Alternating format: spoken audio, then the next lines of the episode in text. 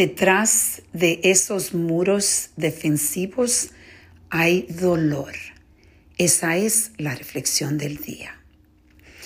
Siempre que yo tengo que hablar con alguien que esté enojado o que está, tiene una forma de ser que tú sientes que esa persona tiene unas, unos murros que, has, que ha creado que son altos y que son defensivos donde tú sientes una energía que es extremadamente difícil conectar con ella. Esto me ha pasado a mí ah, en mi eh, negocio con algunos empleados y con algunos, algunas personas que vienen a hacer su ah, internship en, ah, en mi oficina. Y hace poco me pasó esto con alguien que yo llamé a mi oficina y le estuve diciendo, ¿sabes qué?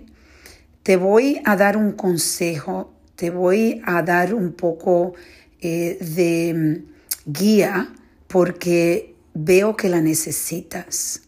Siento que tu energía es una energía defensiva, que antes de... Ah, ah, tú estás preparándote cuando la persona está hablando contigo para inmediatamente defenderte. Y esa forma de ser es una forma que te va a limitar el crecimiento profesional o personal. Porque cuando creamos esos muros tan grandes, en realidad, para poder romperlo, a veces se toma tanto tiempo y tanto trabajo.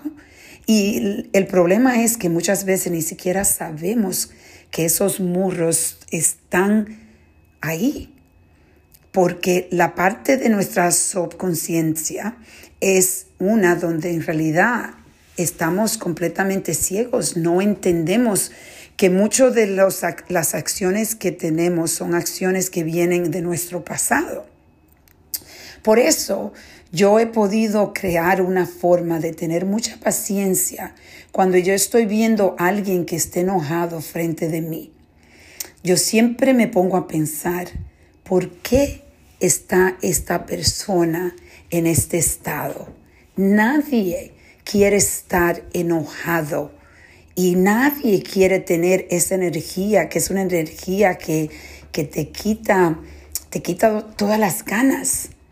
Nadie quiere ser de esa forma. Yo creo que nacimos todos en la luz, pero el tiempo, los traumas, la tristeza, los desafíos, los retos nos llevan a esta etapa donde creamos estos, estas paredes que son tan fuertes. Y si no podemos, si no ponemos las ganas de entender por qué estamos sintiendo esto, estos sentimientos, entonces no perdemos. Y mucha gente esto lo lleva a vivir una vida de averaje. Por eso hoy yo te estoy pidiendo que reflexiones en qué área de tu vida tú estás creando esos muros defensivos.